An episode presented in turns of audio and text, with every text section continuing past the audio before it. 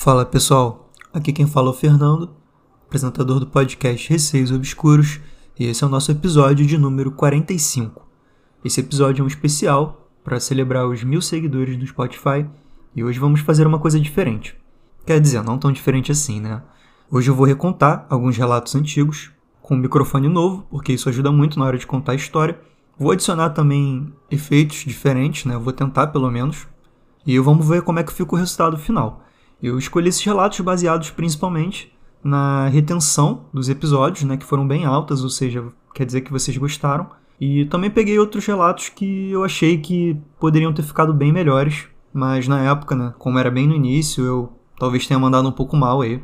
Inclusive os primeiros episódios aí não são dos melhores, mas ao longo do tempo a gente vai evoluindo, né? Somente a partir do episódio 19 que eu tive esse microfone novo aqui que eu falo com vocês agora, e é exatamente por isso que a qualidade do áudio, né, melhorou muito. Sempre lembrando que quem gostar do podcast pode seguir no Spotify, enviar seus relatos pelo e-mail receiosobscuros@gmail.com ou por direct no Instagram @receiosobscuros e seguir no grupo do Telegram, é só digitar na busca Receios Obscuros.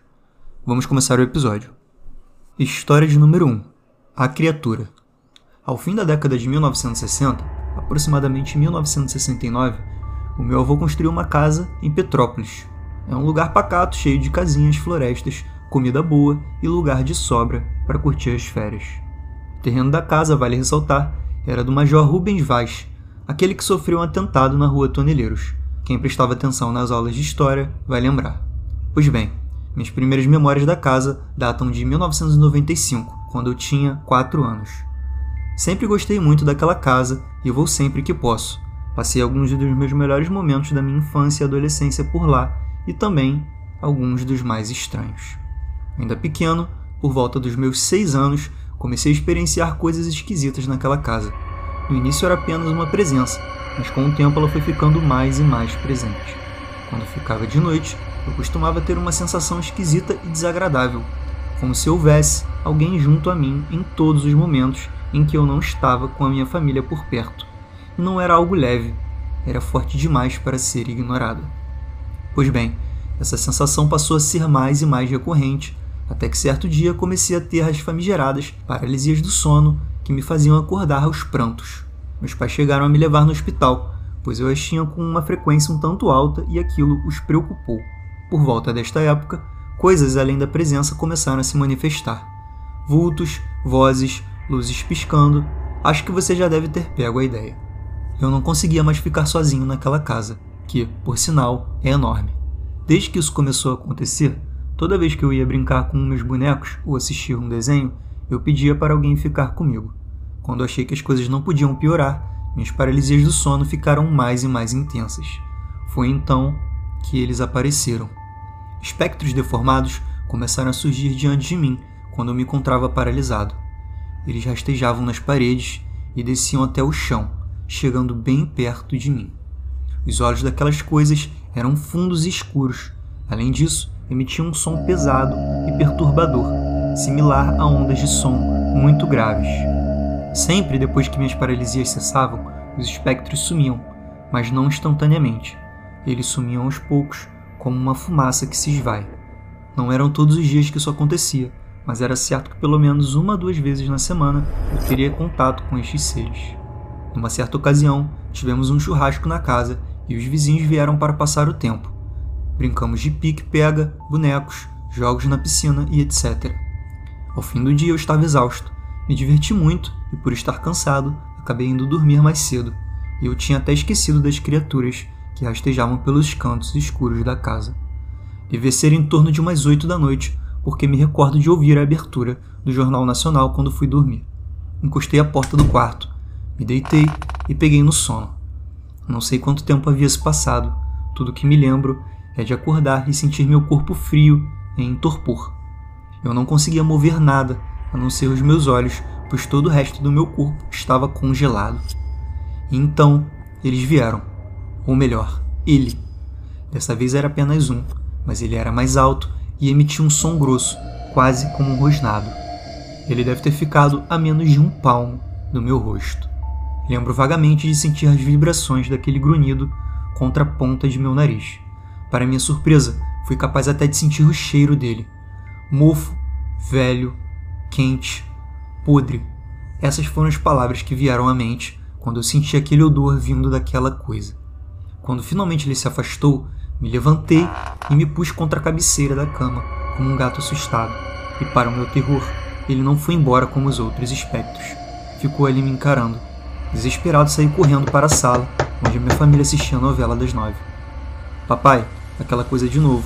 Por favor, me ajuda. Não quero ficar lá sozinho. Eu disse aos prantos a meu pai, que me olhou com dó. Meu filho, tá chovendo e caiu um raio aqui. Você deve ter tomado um susto, ele disse. Como era de se esperar, todos tiveram a mesma reação. Todos, menos um. O meu avô. Todas as vezes em que presenciei tais episódios, apenas ele parecia ser o único a me olhar com seriedade. Depois do amparo paliativo de meu pai, me sentei à varanda da casa e, para minha surpresa, meu avô veio até mim, pôs sua mão em meu ombro e com uma voz séria me pediu: Me diga exatamente o que você viu, falou meu avô. O fato daquilo estar acontecendo me deixou confuso e eu não sabia se ele havia simplesmente se compadecido ou se realmente estava me levando a sério. Mas afinal, qual escolha eu tinha? Lhe contei tudo exatamente como havia acontecido. Meu avô então me levou até o corredor, que ligava a sala ao meu quarto, e apontou para o teto do corredor. Quando olhei para onde apontara o seu dedo, meus olhos se arregalaram e minha espinha gelou. Foi aquilo que você viu, não foi? Perguntou meu avô apontando para o teto. E ali estava ele, quieto e com o olhar fixo em nós. O espectro rastejava lentamente no teto, nos mirando com seus olhos sem fundo. Ele não vai te fazer mal, eu vou cuidar disso. Amanhã você vai poder dormir sossegado, ele disse. Curiosamente, fiquei um bom tempo sem ver ou sentir nada. Depois de algum tempo, achei que fosse tudo da minha cabeça, mas no futuro eu viria a entender que não. Não era. Um pouco antes da sua morte, em 2014, o meu avô me revelou que, ao escavar a piscina da casa, achou pertences, itens e outros achados na escavação. Mas algo preocupou: uma caixa de madeira com palavras talhadas em uma língua que na época ele desconhecia. Quando finalmente conseguiu decifrar o que estava escrito na caixa, ele ficou sabendo que a língua talhada ali era hebraico e as palavras diziam basicamente o seguinte: Jamais abra a caixa. Foi então que ele me contou sobre essa caixa. Não lembro ao certo a idade que eu tinha quando fiquei sabendo disso. Sabe o armário daquele quarto? É lá que está aquela caixa. Não bata no armário, nunca tente abri-lo e nunca provoque o armário.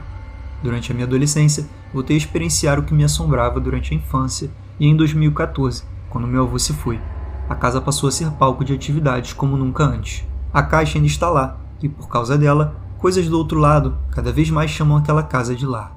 Sim, eu ainda frequento aquela casa e vou continuar a frequentar. Mas hoje em dia, ao invés de tentar interagir com seja lá o que estiver por lá, eu simplesmente ignoro. Você pode não acreditar em nada disso, mas saiba de uma coisa: não acreditar em espíritos não vai te livrar deles. E sim, isto é um relato, não é uma história. Lembrando que esse relato teve outras duas partes, a parte 2 e a parte 3, que é a continuação dessa história aí. E agora a história de número 2, Caixinhos Dourados.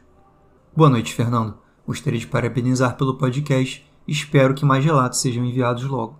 Me chamo Yasmin e resolvi falar um pouco das coisas que acontecem com a minha família. Pode escolher o título. Quando a minha avó teve a minha mãe, a filha mais velha, ela começou a ver uma jovem de cabelos bem cacheados, loiros e vestido preto em seus sonhos. Ela não ligava muito para isso, até o dia em que minha tia, a filha mais nova, arranjou uma amiga imaginária. Minha tia descrevia a amiga desse jeito: uma menina que usa um vestido preto e tem cachinhos loiros. Minha avó não achou problema nenhum e nem estranhou nada. O caso só começou a ficar sério quando minha tia não aceitava fazer nada sem essa amiga imaginária. Essa amiga precisava de um lugar na mesa, no sofá e até mesmo um prato de comida cheio para ela. Não preciso dizer que nenhuma criança da família queria chegar perto da minha tia. Todo mundo tinha medo. Tudo piorou quando resolveram tirar uma foto da minha tia com as irmãs e a bendita da amiga apareceu, pálida, com cachinhos loiros que chegavam até o ombro. A foto estava na casa da minha avó, até ela jogar fora com medo disso me afetar, já que sou a única neta que teve sorte de ver essas coisas. Me lembro de quando tinha 8 anos e a vi pela primeira vez. Meu irmão tinha acabado de nascer e dormia em um berço que ficava de frente para a cama dos meus pais. Eu passava muito tempo lá para me sentir uma boa irmã e cuidar dele. Estava deitada na cama, lendo um livro, quando escutei meu irmão se remexendo no berço e soltei o livro para ver se ele tinha acordado. Não sei o que aquilo estava fazendo ali, mas congelei na hora em que vi uma menina, loira, parada ao lado do berço do meu irmão, parecendo tocar nele e me encarando. Levantei tão rápido e tudo ao meu redor ficou em silêncio, como se o tempo tivesse congelado. Fui correndo para a sala e me joguei em cima do meu pai chorando e soluçando. Tem uma mulher tocando nele. Ela estava me olhando. Nem meu pai nem minha mãe acreditaram, mas minha avó e minha tia sim. Elas perguntaram como era a moça, e quando eu disse como era garota, minha avó começou a orar e a ler várias passagens da Bíblia. Posso ter parado de ver a moça loira de vestido preto, mas nunca parei de, uma vez ou outra, escutar e ver coisas. É isso. Espero que goste e se quiser posso mandar mais relatos. Tenho vários. Agora vamos para a história de número 3. Casa de Praia. Esse relato foi enviado pela Tainá por direct no Instagram. Oi, tudo bem? Vou mandar aqui os relatos da casa de praia que eu falei antes. Eu vim contar mais um relato de uma vez que eu e uns amigos alugamos uma casa de praia. Eu estava com amigos e familiares, mas todos estavam meio que escondendo os fatos sobre o que aconteceu. Não queriam falar nada lá, porque achavam que isso podia gerar medo e etc. Preciso avisar que eu não vi e nem ouvi nada quando estava lá, mas me lembro da reação de todos e alguma dessas coisas que eu só lembrei quando estava conversando com esses amigos e surgiu o assunto da tal casa assombrada. Enfim, em janeiro de 2018, minha cunhada conseguiu uma casa de praia por um preço muito bom. Fomos sem pensar duas vezes porque além de estar barata, casas assim normalmente não estão mais disponíveis na virada e início do ano ou em períodos de férias. Eu, meu irmão, minha cunhada e um amigo fomos primeiro. Outros amigos e familiares iriam uns dias depois, mas no total eram nove pessoas na casa. Como nós quatro fomos primeiro, tudo estava muito tranquilo e silencioso no primeiro dia. Assim que chegamos, fomos abrindo tudo e pensei que estávamos fazendo igualzinho aquelas pessoas em filmes de terror. Mas um detalhe chamou a atenção. A casa estava cheia de sal grosso no chão, espalhado em vários cantos, mas principalmente nas portas e janelas. Eu me lembro de quando fui cozinhar e um dos meninos chegou brincando, falando que tempero na comida não faltaria, já que a dona da casa fez questão de nos deixar todo aquele sal. Nessa casa havia um quarto que era bem maior que os outros, e como haviam mais mulheres que homens, decidimos dormir todas juntas nesse quarto grande. Nele tinha um berço, e em um momento, quando o ar-condicionado deu problema perto da hora de dormir, um dos meninos entrou para tentar consertar. Na hora que entrou, ele disse: Eita caramba! e saiu. Eu achei estranho, mas pensei que talvez ele tivesse feito aquilo porque só tinham mulheres no quarto. Mais tarde eu descobri que ele se assustou porque quando entrou viu uma criança no berço. Não havia nenhuma criança com a gente, e a pessoa mais jovem devia ter uns 16 anos na época. Várias pessoas se sentiam observadas em vários momentos, e me lembro de ouvir uma das minhas tias reclamando no andar de cima. Ela estava no topo da escada conversando com alguém que estava embaixo, quando ouviu no pé do ouvido alguém dizer: Se joga. Ela virou e começou a xingar, mas não havia ninguém no andar de cima com ela. Em uma noite, ouvi minha cunhada e a tia dela resmungando uma com a outra porque, de acordo com elas, uma estava chamando a outra. Nesse dia, eu e minha cunhada entramos no quarto bem tarde e as outras mulheres já estavam dormindo.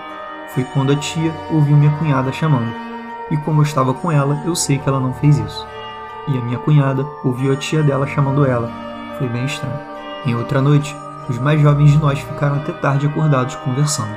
A casa tinha janelas espelhadas bem grandes, que iam quase até o chão. Estávamos sentados nos sofás e cadeiras, quando minha cunhada começou a olhar por cima da minha cabeça em direção à janela, e foi seguindo com o olhar em direção da piscina. Quando perguntei, ela disse que não havia sido nada, mas depois me disse que viu uma mulher andando por todo o corredor do lado de fora, até chegar na piscina, e que lá a mulher desapareceu. No final da viagem, quando voltamos para nossa cidade, alguns começaram a perguntar e falar do que viram e ouviram. De início achei que só estavam querendo me assustar ou algo assim, mas depois percebi que não. Quase todos tiveram experiências lá, e achamos que foi esse o motivo de ela estar tão barata. PS, depois disso tudo, ficamos procurando fantasmas no fundo das fotos, mas felizmente não achamos nada. E galera, esse foi o especial de hoje. Eu espero que tenham curtido a proposta. Se vocês gostarem muito, me avisem. Eu posso regravar algumas histórias. Se tiver alguma que vocês acham que poderia ficar melhor, poderia ter mais efeitos sonoros, e eu posso fazer um especial número 2 eventualmente. Caso tenham ideias diferentes também de algum episódio em outro formato, fiquem à vontade para conversarem comigo sobre. Lá no grupo do Telegram é um espaço bem legal para a gente conversar sobre isso. Quem quiser entrar, só digitar na busca Receios Obscuros. Eu gostaria de agradecer a todo mundo que segue o podcast aqui no Spotify, principalmente também a quem envia os seus relatos pelo e-mail ou por direct no Instagram. Muito obrigado de coração. E quem acompanha aqui o podcast, ouve os episódios e elogia. E não se esqueçam de seguir no Spotify, enviar seus relatos por e-mail receiosobscuros.gmail.com ou por direct no Instagram, receiosobscuros. Um beijo a todos e até o próximo episódio.